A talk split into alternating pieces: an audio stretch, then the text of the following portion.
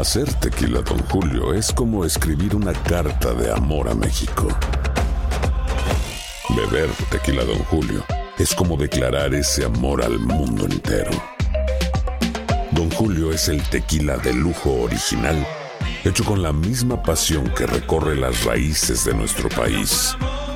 Porque si no es por amor, ¿para qué?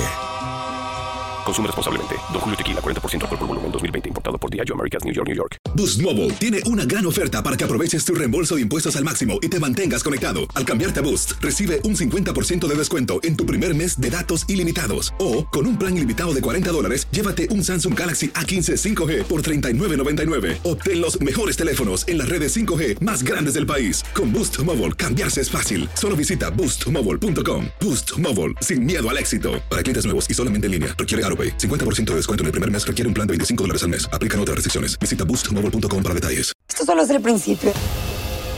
Porque lo mejor, Esto no se va a quedar así. lo más impactante, ¿Por qué? Soy tu madre. Esta mujer me robó. Por favor, abre tus ojos. está por venir en ¿Entendiste? Tu vida es mi vida. De lunes a viernes a las 8 por Univisión. Y eso sí que amerita un brindis, ¿no crees? El siguiente podcast es una presentación exclusiva de Euforia On Demand. Yo les dije a ustedes aquí hace, es más, dos semanas, los recuerdo, semana y media, porque les di dos semanas y no se han cumplido, cuando les predije que todo el show de la legislatura, con lo de la ley 80 y lo de la eliminación de esos beneficios y de que por encima de mi cadáver, ¿se acuerdan cuando yo les dije que la legislatura iba a terminar entregándose? ¿Se acuerdan que les dije que una cosa era lo que iban a empezar a decir y otra cosa es lo que iban a hacer? Bueno, por ese camino van. No necesariamente ha terminado el proceso, pero van por el camino de entregarse. Yo conozco a mi gente, sé cómo es esto. Anoche, como quien no quiere la cosa y por descargue, el Senado de Puerto Rico aprobó el proyecto de ley que elimina la ley 80 y que es parte del paquete presupuestario que el gobernador Ricardo Rosselló sometió a la legislatura luego de llegar a un acuerdo con la Junta de Supervisión Fiscal en cuanto a eh, parear, por así decir, que el presupuesto y las asignaciones que comienzan el día primero de julio estén de acuerdo también con el plan fiscal que la Junta recertificó luego del paso del huracán María. Y pues el presidente del Senado, que es la mente maestra detrás de toda esta secuela de ayer, lo ha escogido jugar ping-pong con la Junta de Supervisión Fiscal en una especie de juego para las gradas. De esto se trata, amigas y amigos, para que ustedes tengan esto claro, única y exclusivamente del proceso electoral que comienza el año que viene con la erradicación de las candidaturas a los diferentes puestos que van a elección en noviembre de 2020. Pero eso- ese juego empieza el año que viene, cuando cada cual haga su composición de lugar y decida qué candidatura es la que va a radicar para presentarse bajo la insignia de uno de los partidos o independiente en las elecciones de 2020. Entonces, el presidente del Senado estaba muy molesto, más que por lo de la eliminación de la ley 80, por lo que estaba molesto en realidad es porque el gobernador los dejó afuera. ¿Recuerdan ustedes cuando sus primeras declaraciones después de que el gobernador anunció el acuerdo fue en el sentido de que el gobernador no se creyera que el juego con el Senado era que el gobernador era el bueno y el Senado iba a ser el malo? Y el presidente estuvo porque es un buen. eh, eh, En eso hay que reconocerle a Tomás Rivera Chats astucia. En ese juego pequeño de la astucia y del eh, dime y yo te diré, él es un as, no hay duda, y es una de sus más importantes cualidades en el ambiente de la discusión político-partidista en Puerto Rico.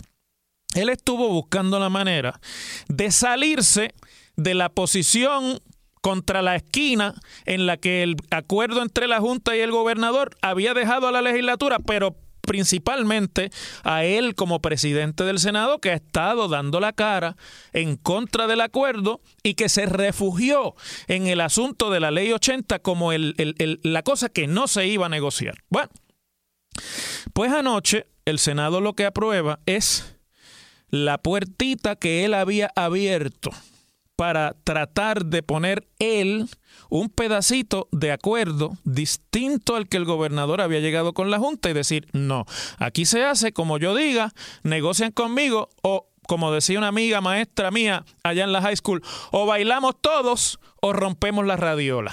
Eso es lo que prácticamente estaba diciendo eh, Tomás Rivera Chats.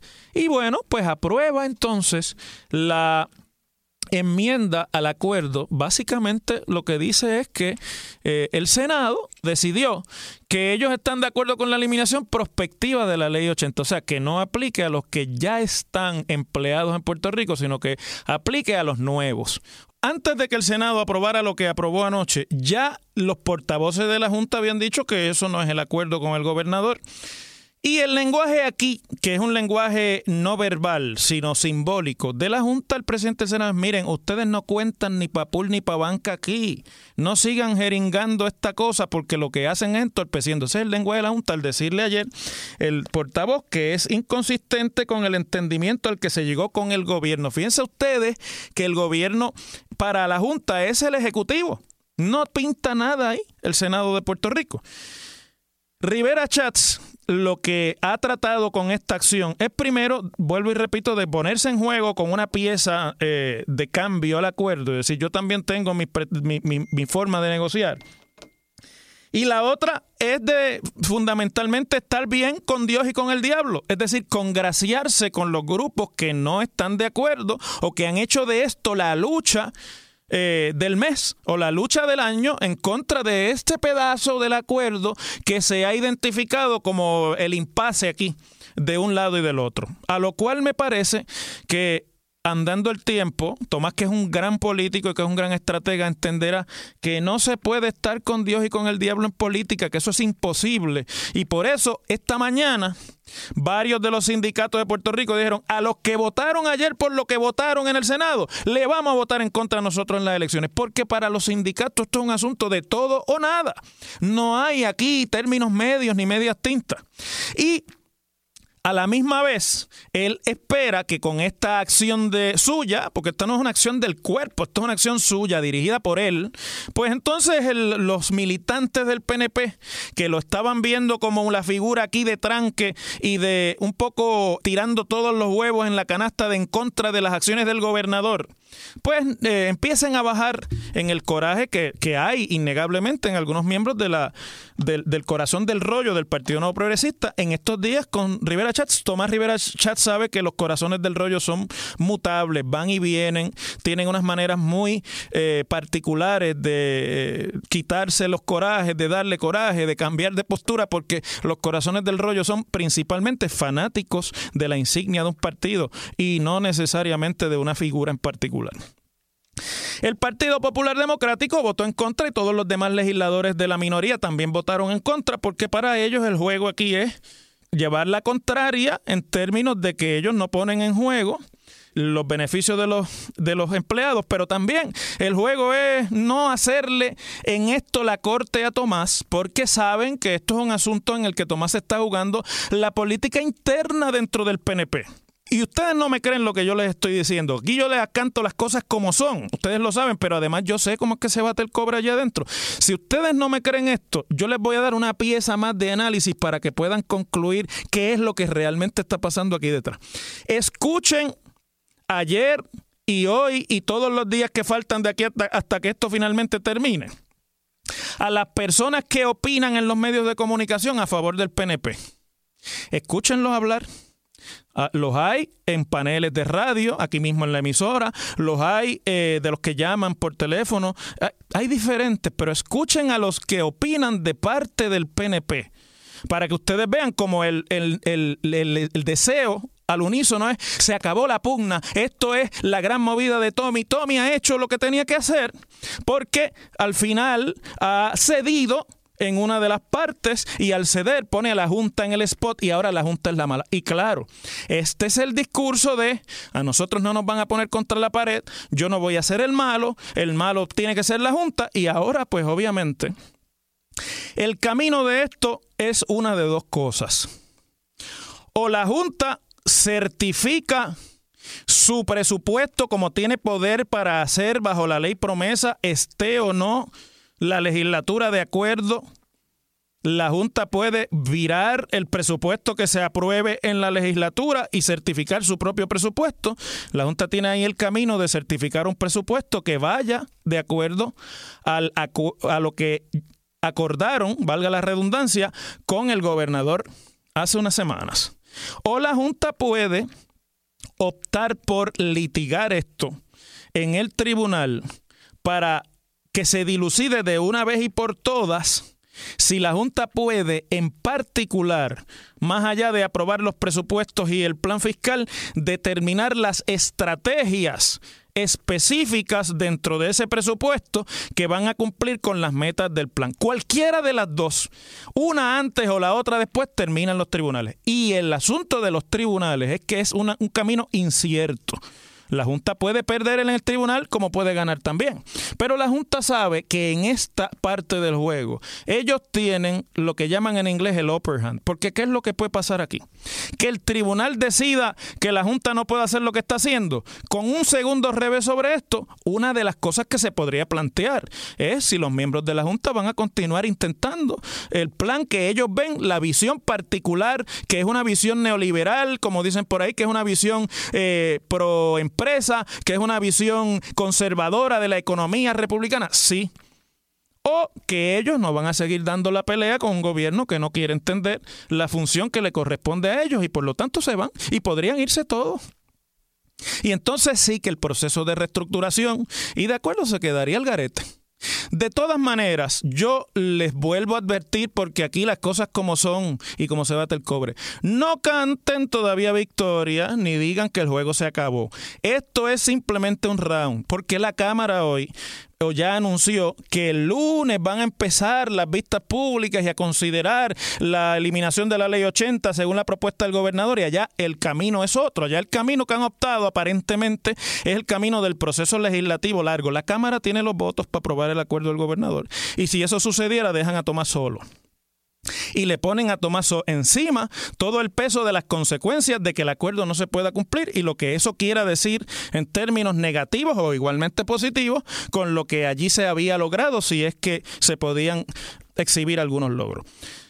Y me parece que al final yo sostengo la predicción que les hice hace una semana y pico. Al final se entregan y la pelea es mucho más corta de lo que ustedes y yo imaginamos. Las cosas como son. En WKAQ se abre el aula del profesor Ángel Rosa. Conoce de primera mano cómo se bate el cobre en la política. Las cosas como son. Profesor Ángel Rosa en WKAQ.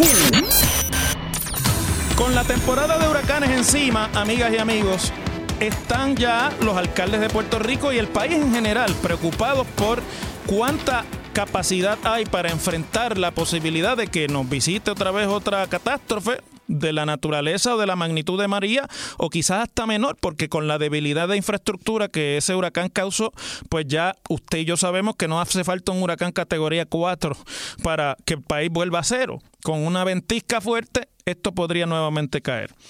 Y los primeros que estuvieron en la línea de respuesta fueron los alcaldes de Puerto Rico, que claramente tuvieron que movilizar parte de sus recursos cuando la comunicación con San Juan se perdió en la inmensa mayoría de la isla, cuando se perdió la electricidad, se perdieron las telecomunicaciones y cuando los caminos físicamente carreteras, caminos y, calles estaban obstaculizados por los escombros del huracán y por los derrumbes y demás y no se podía inclusive accesar comunidades de Puerto Rico para poder llevar ayuda.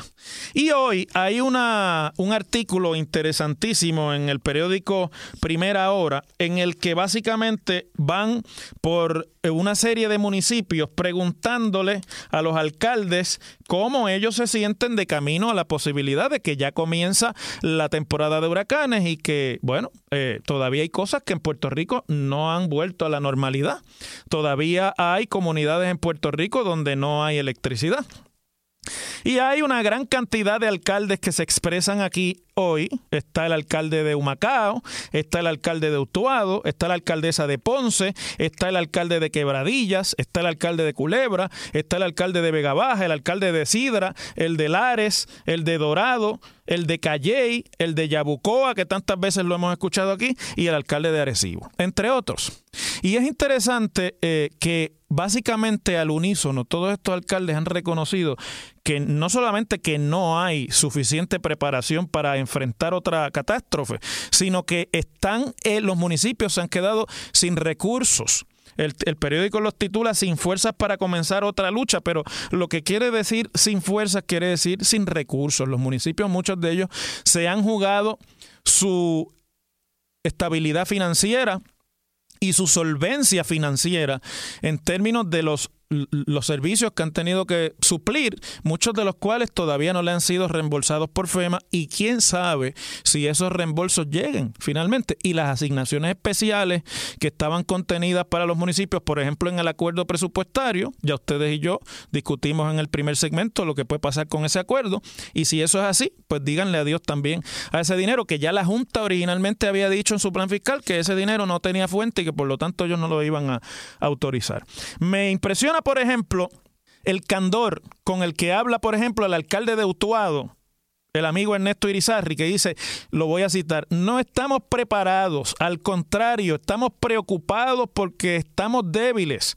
Compramos unos equipos pesados adicionales, pero todo lo que se haga no es suficiente y con los recursos que tenemos no hay nada más que podamos hacer que solo esperar que no suceda nada. O sea, están aquí, como diría mi abuela, esperando por la providencia divina que venga a salvar a Puerto Rico. La alcaldesa de Ponce, que es un municipio enorme, un municipio poderoso en términos de recursos, pero que ustedes saben que ha tenido unos problemas fiscales que hasta reducción de jornada hace varios años ya que se implementó allí, dice que le preocupa que haya 12 comunidades en Ponce, 12 comunidades todavía, que no tienen servicio de electricidad a estas alturas del juego.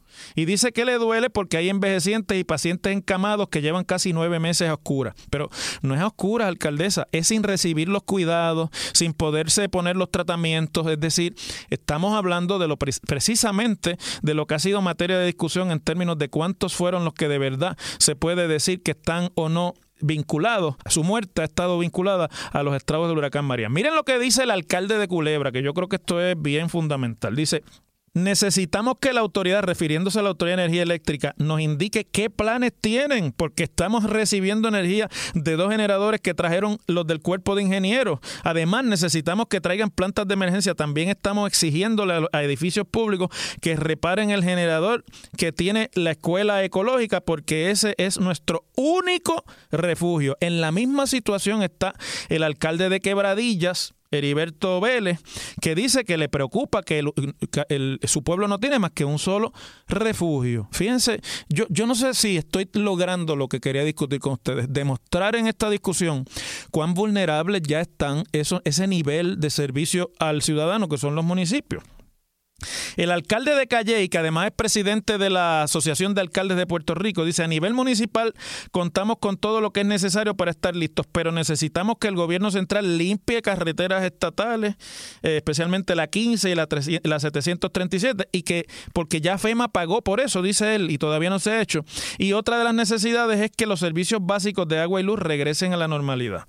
Al lado de quien está expresándose el alcalde de Yabucoa, que es el pueblo que peor está en términos de el servicio de energía eléctrica y que dice que ellos mantuvieron el CDT de ese pueblo operando por 12 horas, pero que el generador no aguantaba más y que todavía están esperando fondos para comprar un generador adicional porque el que pidieron a FEMA apareció en febrero y ese día le llegó la luz al centro, al centro de salud. El alcalde de Arecibo, que es el presidente de la Federación de Municipios de Puerto Rico, dice, todavía estamos luchando porque FEMA no nos ha desembolsado ni un solo centavo. Los seguros no nos han dado ni un 15% de lo que nos deben y los fondos CDBG que eran 18.500 millones de dólares que se asignaron para mitigación en Puerto Rico del programa de desarrollo comunitario, no llegan, según él, hasta septiembre. El 90% de las facilidades tienen daños.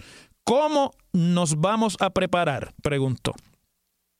Y esto yo quiero que lo discutamos dentro del contexto de qué es lo que se está discutiendo a nivel de la nación americana sobre cuál es la respuesta que han dado las organizaciones federales. Aquí ya no estamos hablando del gobierno de Puerto Rico y si dijeron que llegaba la luz en diciembre y no ha llegado todavía en mayo al 100%, sino que las agencias federales, FEMA, Cuerpo de Ingenieros, etcétera, etcétera, y las asignaciones congresionales, a estas alturas todavía ni un huele de ellas.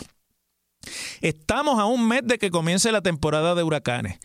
Las predicciones son que esta próxima temporada de huracanes va a ser aún más fuerte que la pasada. Ya a estas alturas un huracán estuvo dando vueltas por el Golfo de México en estos días e hizo estragos en Cuba y en la parte sur de los Estados Unidos. Es decir, que si como pinta amanece, no, no, hay duda de que esto es una situación muy delicada. Y la primera línea de respuesta, los que pudieron aparecer allí primero que nadie y mitigar mucho de lo que más nadie pudo atender, están en la quilla, están en esto realmente desprovistos. Yo estoy hoy comentando esto no por un asunto de que me parezca que es más importante o menos importante que otros temas, sino porque cuando yo escucho a los funcionarios del gobierno estatal y a los funcionarios del gobierno, de los gobiernos municipales, muchos de ellos decir que están listos. Y uno lee esto de la boca de los ejecutivos municipales de Puerto Rico y otros que no voy a mencionar porque no queda, no puedo dedicarle a leer todo lo que dijeron los alcaldes.